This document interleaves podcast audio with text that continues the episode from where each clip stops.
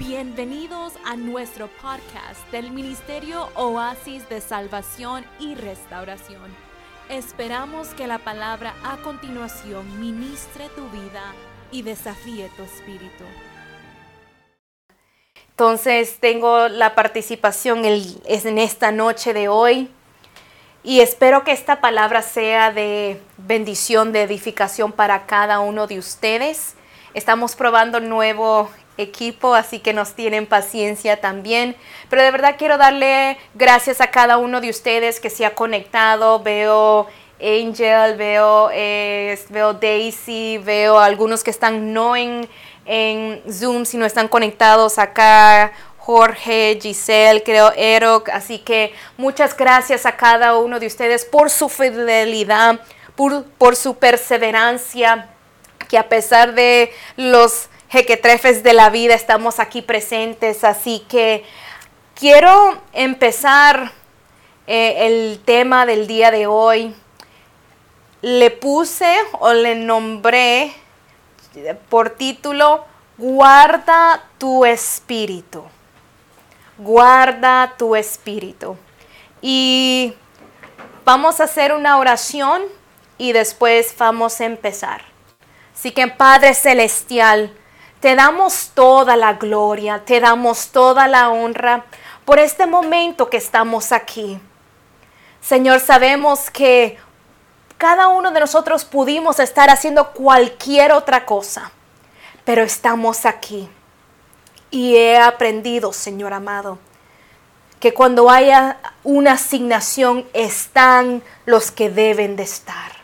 Porque hay una palabra, una exhortación, una confirmación por aquellos que vienen hambrientos y sedientos por tu palabra.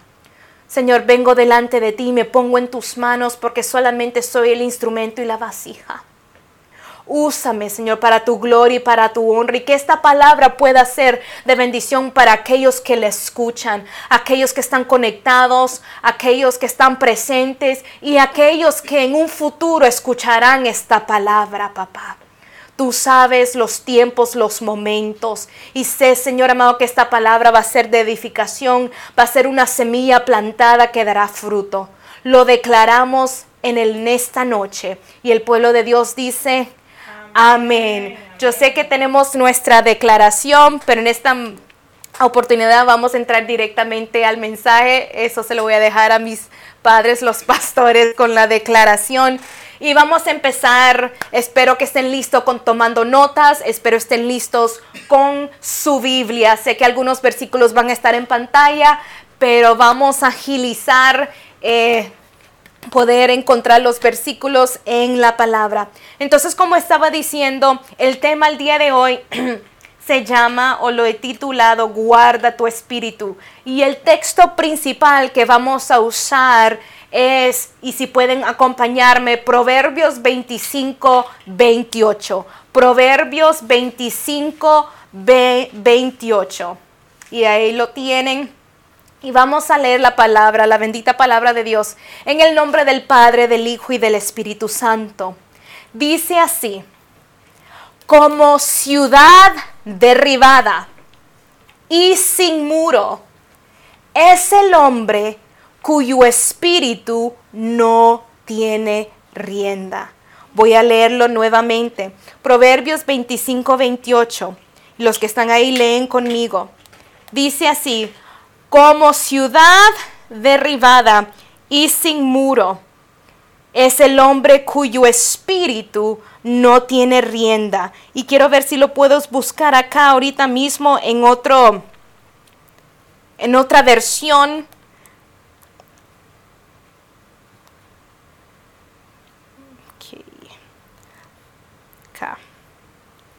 Listo. Proverbios 25, 28. Dice así en la nueva traducción viviente, una persona, una persona sin control propio es como una ciudad con las murallas destruidas. Y cuando nosotros pensamos sin control propio, ahí van muchas cosas. Ahí podemos aquel que no puede cuando está molesto, el enojo, puede ser aquel persona que entra en tristeza, aquel persona de que no puede controlar su boca. Podemos decirlo de 20 mil maneras. Una persona sin control propio es como una ciudad con las murallas destruidas. Y vamos a empezar por qué traje esta palabra. Vamos a ver acá, cuando leemos las escrituras, vemos que la Biblia compara a una persona que no controla su propio espíritu como una ciudad con muros. Pero no cualquier ciudad con muros, sino con una ciudad con muros que, que se ha derrumbado. No tienen esa fortaleza. Cuando vemos que el pueblo de Dios iba a Canaán y cuando se le mencionó de Jericó, ¿qué fue que dijeron acerca de Jericó? Podemos decir, ¿alguien sabe? ¿Qué se dijo acerca de Jericó? Que las murallas, la ciudad estaba bien fortificada. El pueblo de Dios preguntó, ¿cómo vamos a enfrentar?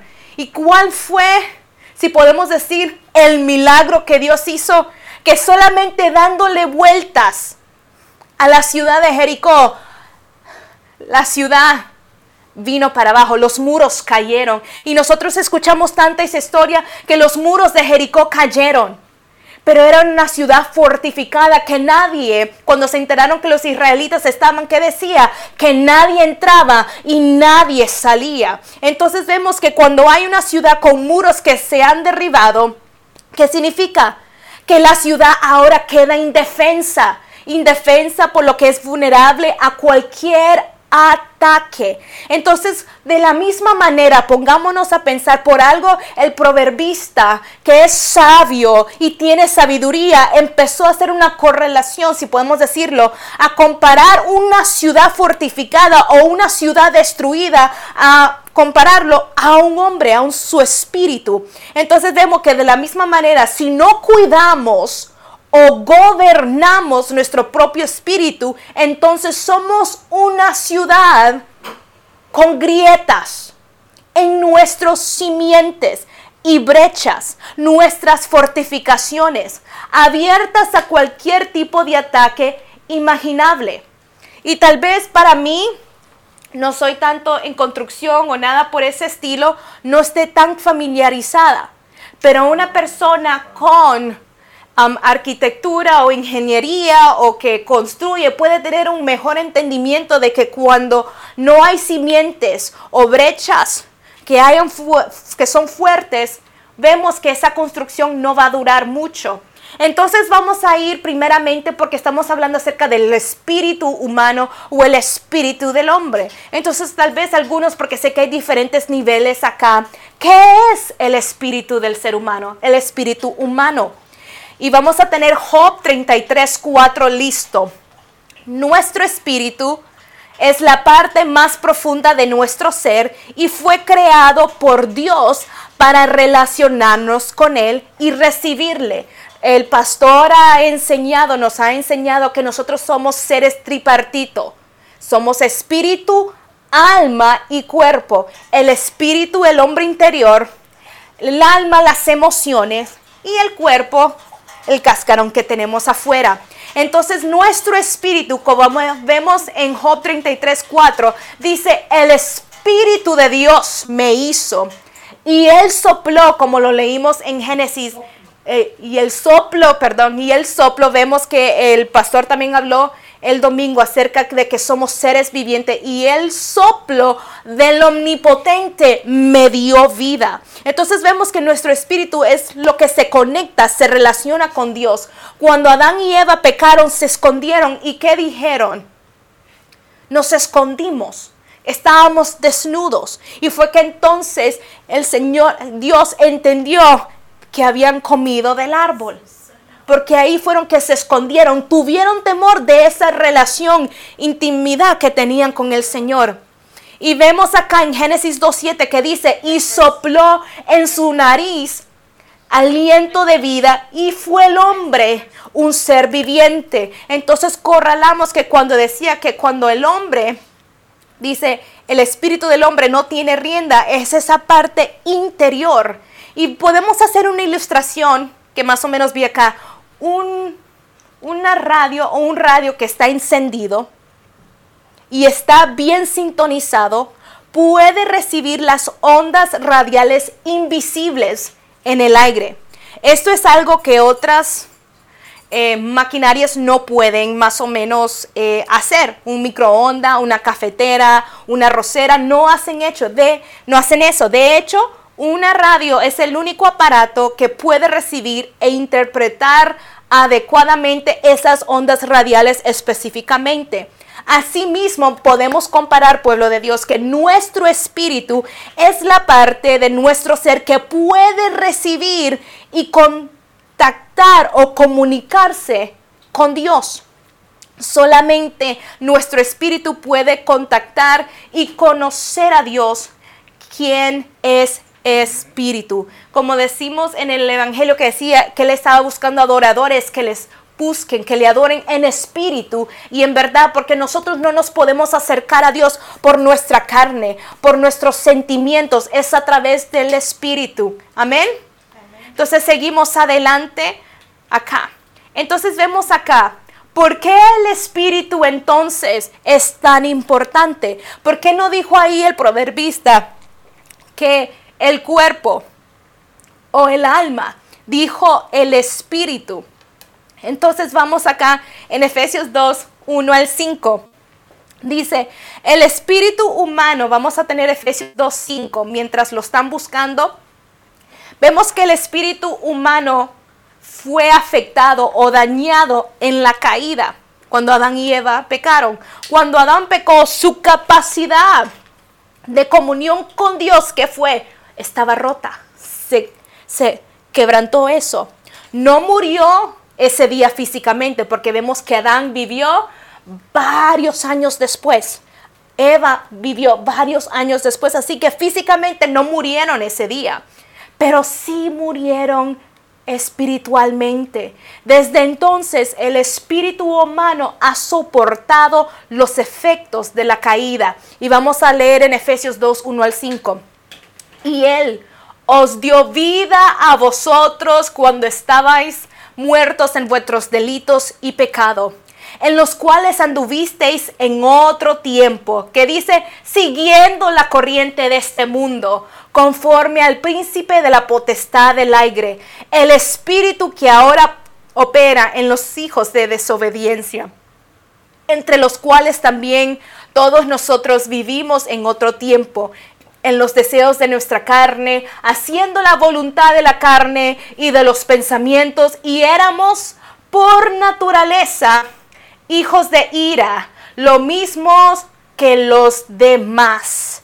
Interesante que decía, pero Dios dice que es rico en misericordia por su gran amor con que nos amó. ¿Qué dice ahí? Aun estando nosotros muertos en pecado, nos dio vida juntamente con Cristo. Por gracia sois salvo. Entonces vemos acá que decíamos que éramos hijos de ira, como los demás.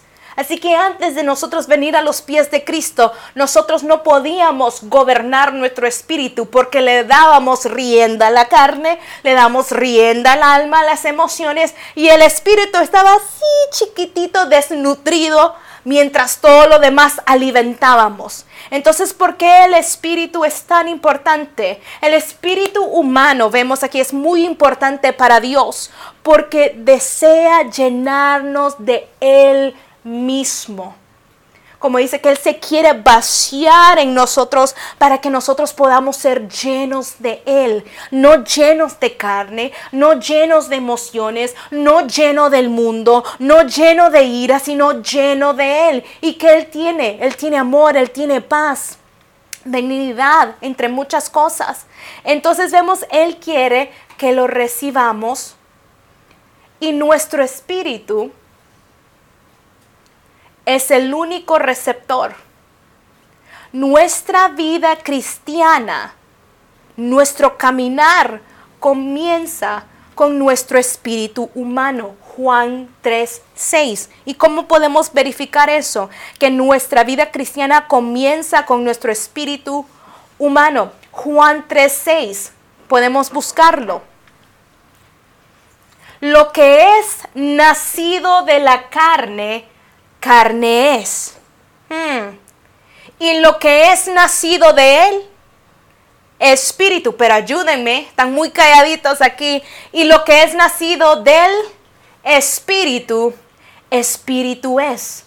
Entonces vemos acá que por qué es importante el espíritu, porque el Señor no se va a comunicar contigo, ni te va a hablar, ni te va a ministrar cuando estás en la carne. Lo va a hacer cuando te conectes al espíritu. Y a veces nos ponemos, tristemente, y a mí me ha pasado, que a veces oramos desde la carne oramos basado en lo que quiero, en lo que deseo y no me malentienda. Dios quiere darnos los deseos del corazón que se alineen en el Espíritu, que se alineen a la voluntad de Dios, que sea en el propósito que Él ya predestinó para cada uno de nosotros. Pero a veces oramos tristemente.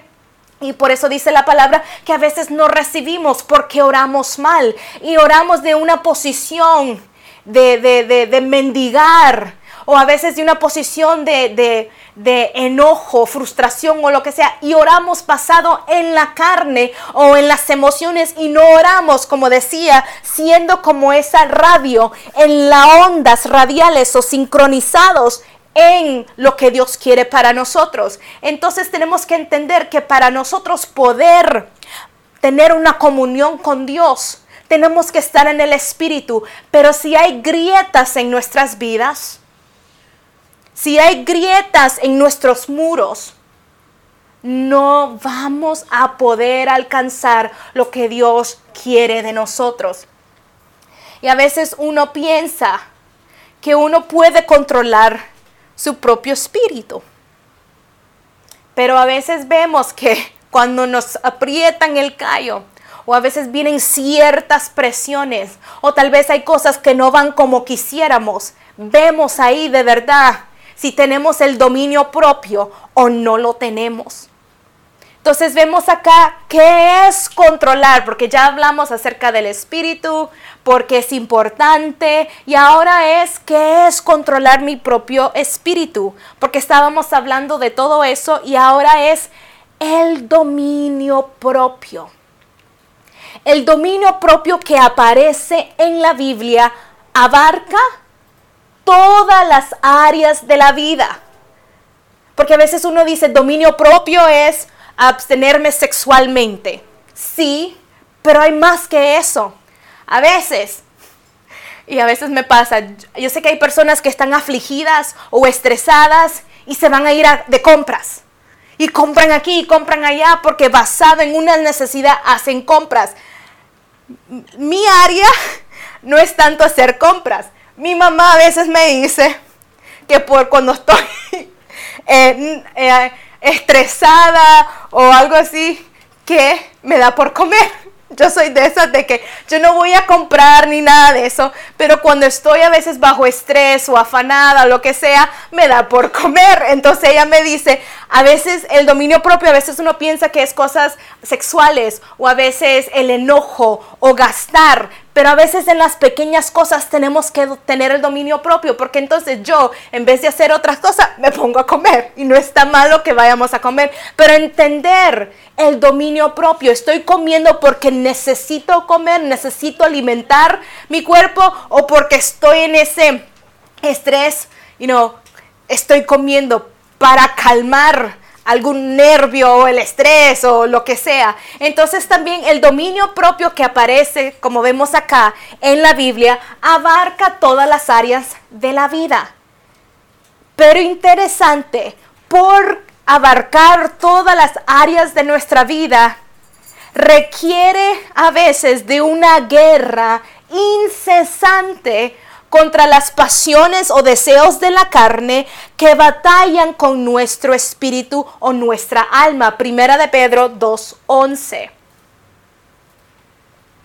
Y dice acá, el, el, el apóstol Pedro nos advierte, dice, amados yo os ruego como extranjeros y peregrinos, que os abstengáis de los deseos carnales que batallan contra el alma.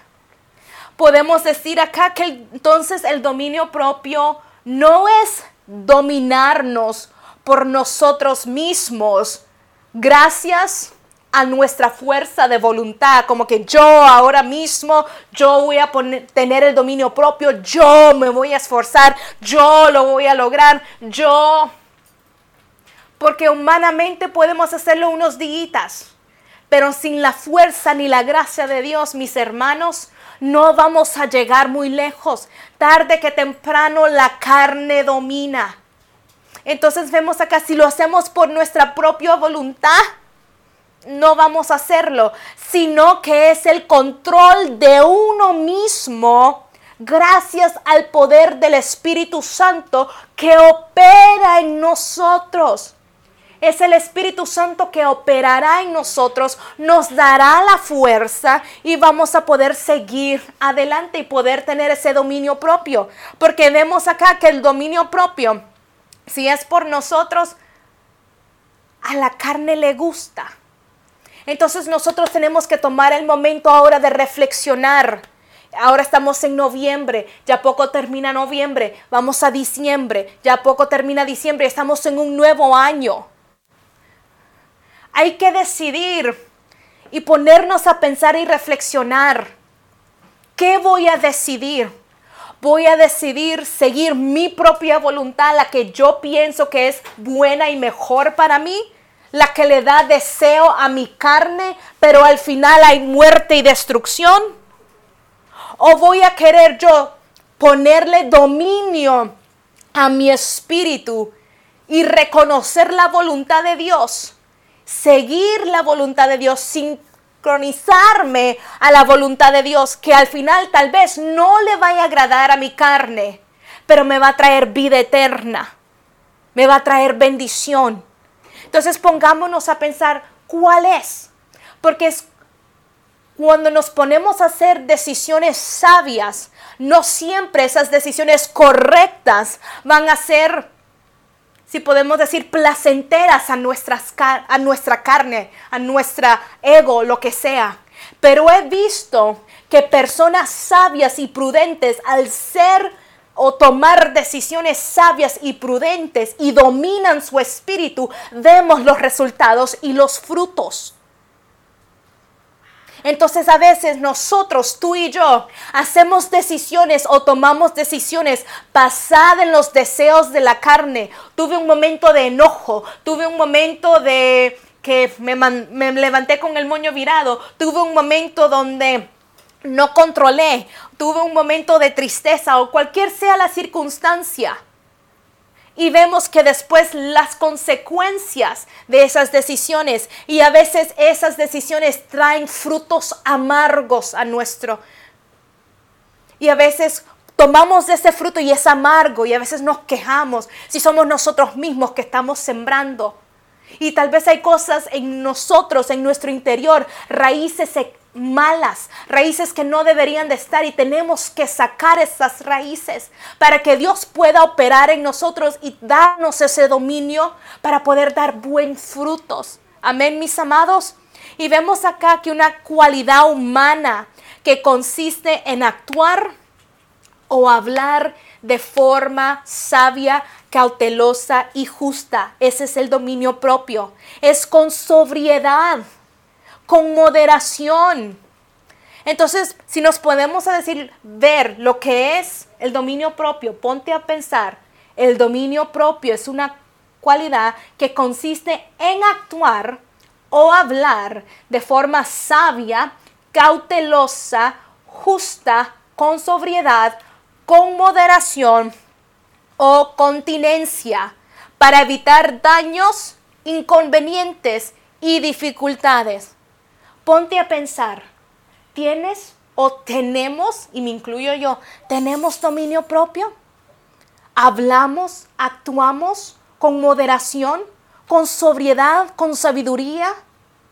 ¿O estamos causando daños, inconvenientes a otros a nuestro alrededor y tal vez a nosotros mismos?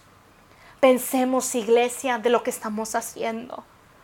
vemos que el dominio propio, podemos leerlo en Gálatas 5:23, es una de los de la demostración del fruto del espíritu. Entonces, si nosotros no estamos produciendo buen fruto, frutos del Espíritu Santo, entonces, ¿qué frutos estamos dando? Mi mamá y mi papá le gusta le gustan sembrar. Tenemos mi mamá eh, siembra ciertas cosas, mi papá siembra y para la gloria de Dios tienen buena mano. Eh, hemos tenido cilantro, mam, que hemos tenido hierbabuena, hemos tenido creo que piña, eh, zanahorias, que hemos tenido jalapeños creo que, tomate, ¿qué más? Mango, papaya creo que nos están dando, bueno, ¿ah? aguacate. Entonces tenemos varias plantas pero en ningún momento yo he escuchado eh, a mis padres decir cuando siembran una, un árbol, una planta, vamos a ahora sembrar papaya. Yo no escucho a mi mamá, espero que de la papaya me vaya a salir eh, un mango. En ningún momento. Cuando se siembra una semilla, se espera que esa semilla va a dar el fruto de ese árbol, de esa planta. En ningún momento Vemos acá que se siembra una semilla y va a dar medio fruto. El árbol da fruto o no da fruto, pero no hay intermedio. Entonces igual, como decía en Apocalipsis, seamos fríos o calientes, pero no tibio. Entonces acá podemos decir que tenemos una relación con Dios, pero no podemos dar frutos parciales. ¿Son frutos o no son frutos? Entonces, en Gálatas 5:23, eh, vamos a hacerlo en esa Dios habla hoy, en la versión. Dice acá, humildad y dominio propio.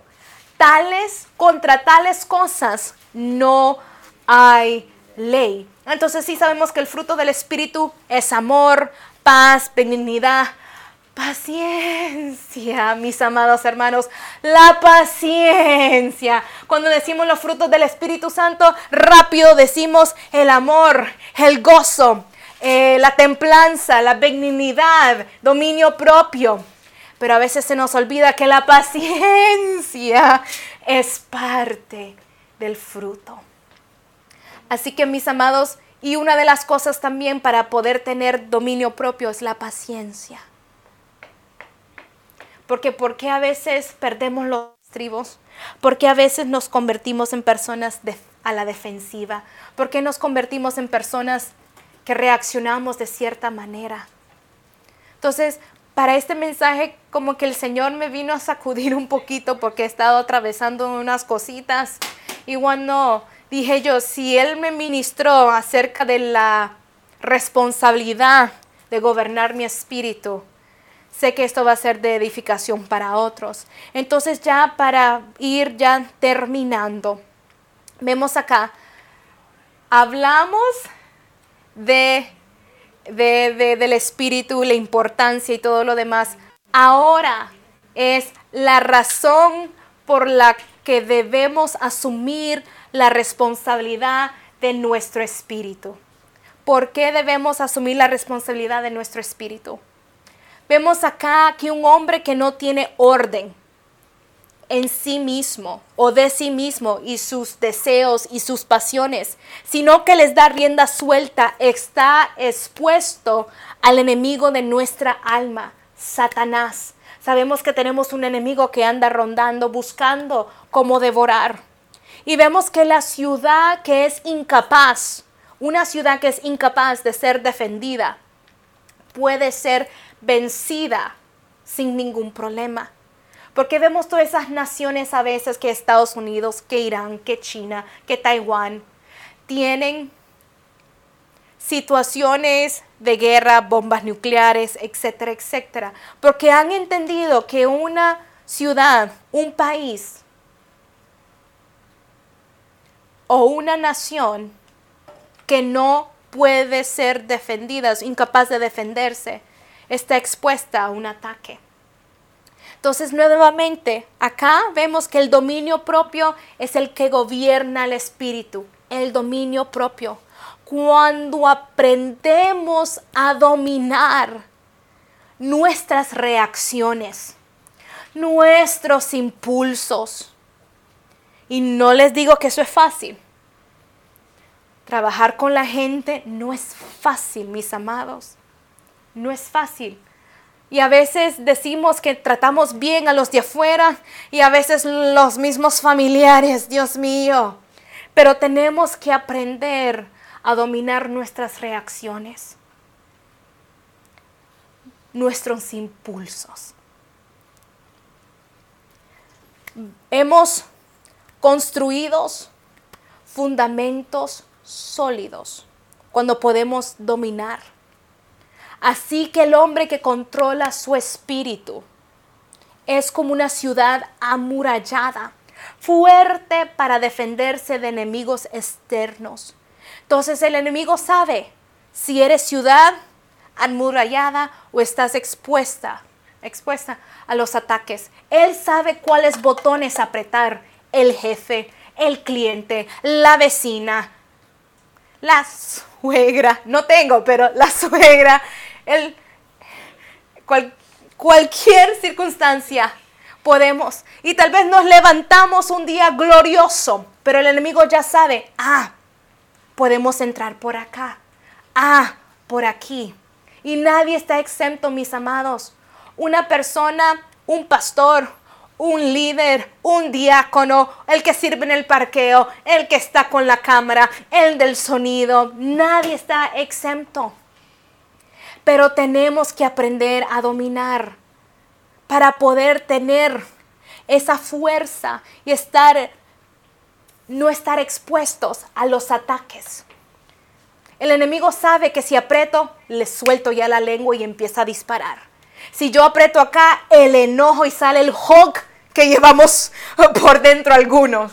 Si yo aprieto aquí, empieza a chismear. Si yo empiezo por allá, la queja avanza. Si yo voy acá, empieza aquí, empieza aquello. Y a veces lo triste es que no solamente la agarramos con las personas a nuestro alrededor, personas que tal vez tienen o no tienen culpa, porque reaccionamos de cierta manera, porque si tuve un mal día en el trabajo, vengo a casa y lo agarro con los familiares que no tienen culpa.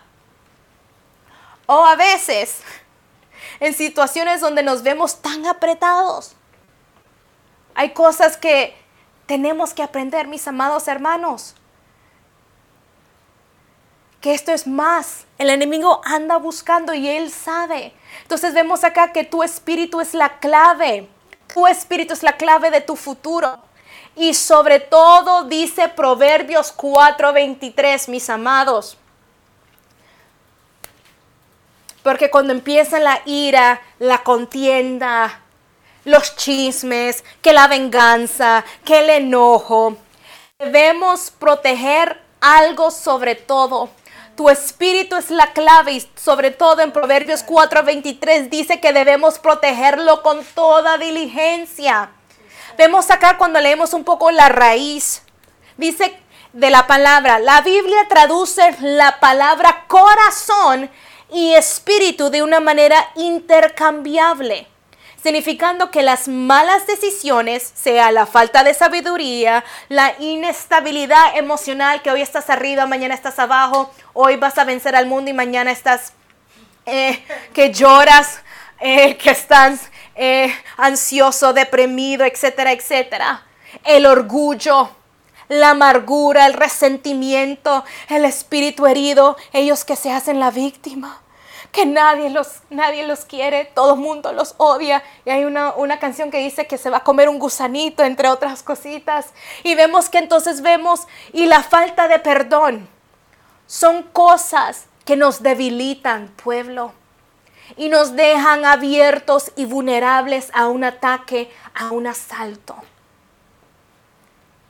Las chismes, las murmuraciones, cosas que tú ves que no son identificación, te estás poniendo tú mismo vulnerable a los ataques, porque somos fácil en criticar y por buscar culpables. que fulano de tal, que la pastora hoy no aquí, que el pastor allá, que aquí, que mi jefe, que mi tía, que mi primo.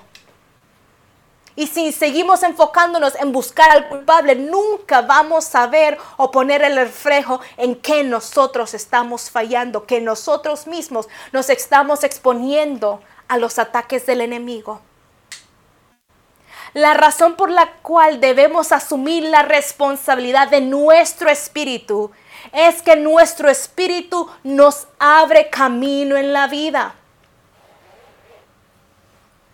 Si cuidas tu propio espíritu, puedes superar cualquier circunstancia difícil que encuentras y encuentras el, el favor de los demás.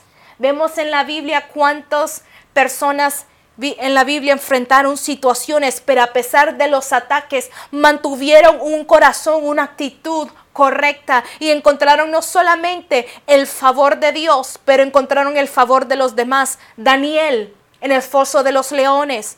Daniel, cuando vemos cuando entre los otros reyes, vemos Daniel, vemos los amigos de Daniel, Sadrach, Mesach y Abednego, vemos a José, vemos a Josué, que aunque hay circunstancias que se levantaron, su actitud mantenieron correcta, tuvieron dominio de su espíritu. Vemos aún el apóstol Pablo, a pesar de sus circunstancias, también tuvo una manera correcta. Entonces Daniel 5, 11, 14. Entonces vemos acá que Daniel dice, en tu reino hay un hombre. Interesante, en el reino de Nabucodonosor se hablaba de un hombre. Si yo llegaría a tu barrio, a tu casa, a tu escuela, a tu trabajo, se pudiera decir lo que voy a leer. En tu reino hay un hombre en el cual mora el espíritu de los dioses santos. Recuerde, Babilonia era un lugar que adoraban muchos dioses. Entonces para ellos dioses santos. Y en los días de tu padre se halló en él luz e inteligencia y sabiduría como sabiduría de los dioses. Como ellos servían a varios dioses, entonces hacían esa correlación al que el rey Nabucodonosor, tu padre, oh rey, constituyó jefes sobre todo los astrólogos, caldeos, adivinos, magos, etcétera, etcétera. Entonces se puede decir, si yo voy a tu casa o si van a mi trabajo, que hay un hombre o una mujer en el cual mora el espíritu y puedes decir que en ti hay luz, hay inteligencia, hay sabiduría. O pueden decir, no, fulana de tal, no, ni me acerco. Y creo que vamos a seguir adelante. Y creo que el versículo 14. Y he oído de ti cuando llamaron a Daniel y el rey le dijo, y he oído de ti que el espíritu de los dioses santos está en ti, y que en ti se halló luz, entendimiento y mayor sabiduría. Mis amados, ¿se puede decir eso de nosotros?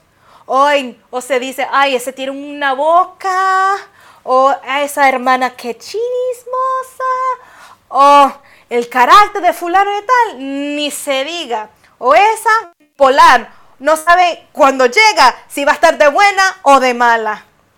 No demos mal testimonio, mis amados. No dejemos que el enemigo tome ventaja de nosotros. Y hablamos porque a mí me cayó esto. Y yo uno, de estos días estaba hablando con mi hermana. A veces le digo yo, siento que reacciono de cierta manera que no debería ser la correcta. Y es ahí donde sabemos que tal vez no estamos teniendo dominio de nuestro espíritu.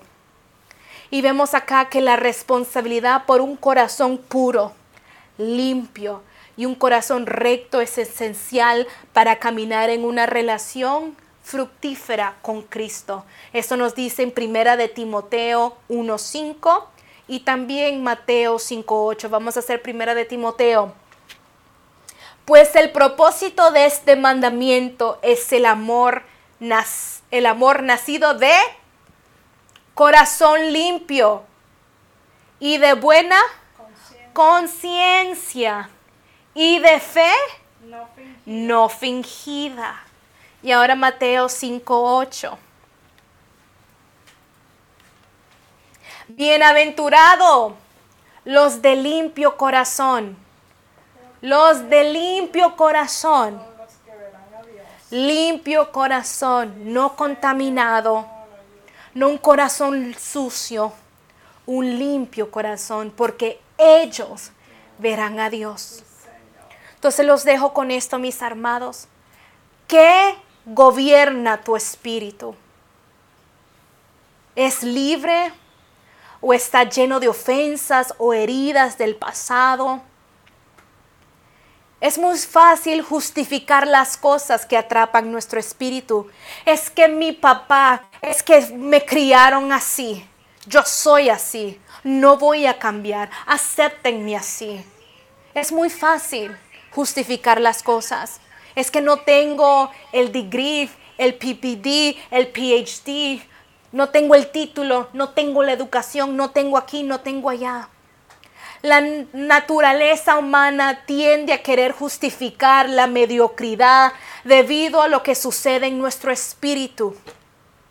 Lo que Dios quiere hacer en mi vida, en tu vida, en nuestra vida, es demasiado importante, pueblo de Dios, para que permitamos que sea saboteado o gobernado por un espíritu herido, enojado, amargado, descontrolado. Dios quiere darnos sus bendiciones. Hemos visto con las series de que el pastor ha traído los domingos. Él está con nosotros. Él nos cuida, Él nos guarda, Él nos quiere bendecir.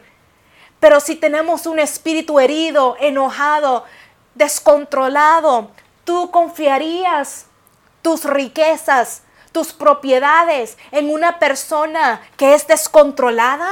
¿Sí o no? ¿Tú entregarías tu mejor tesoro? ¿Tú entregarías a tus hijos o cualquier cosa a una persona que tú sabes que es descontrolada, que es airada? ¿Tus mejores posesiones o tesoros? Sabiendo que hoy está o mañana puede estar en otra manera. No. Entonces, ¿cómo piensas que Dios va a hacer lo mismo? Reflexionemos si hay cosas en nuestras vidas, pueblo. Porque un espíritu, solamente un espíritu recto, nos abrirá puertas de oportunidad, de bendición, de gracia y favor. Así que concluyo con esto y vamos a hacer una oración y después le dejo a la pastora o al pastor que pasen a tomar la segunda parte.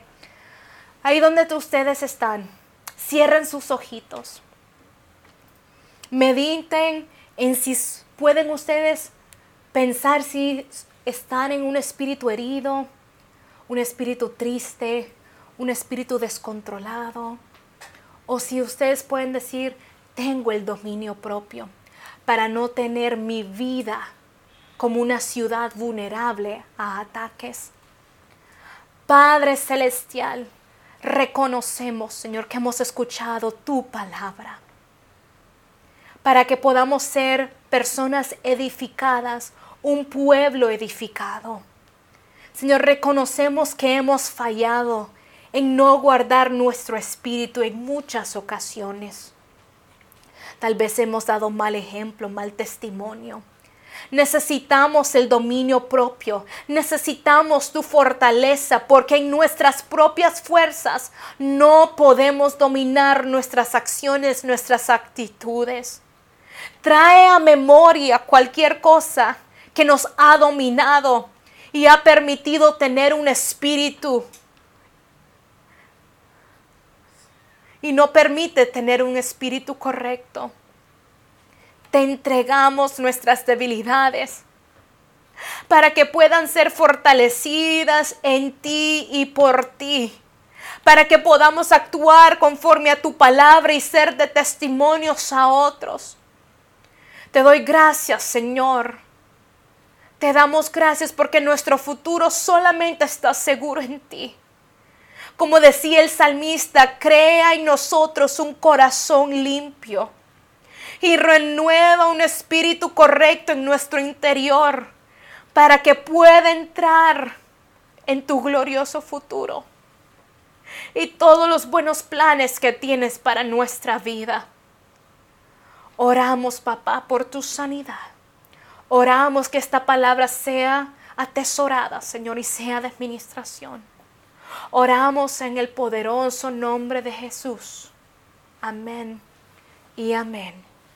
Así que muchas gracias a cada uno de ustedes. Gracias por esta participación y sabemos que seguimos en victoria porque Dios está con nosotros. Bendiciones.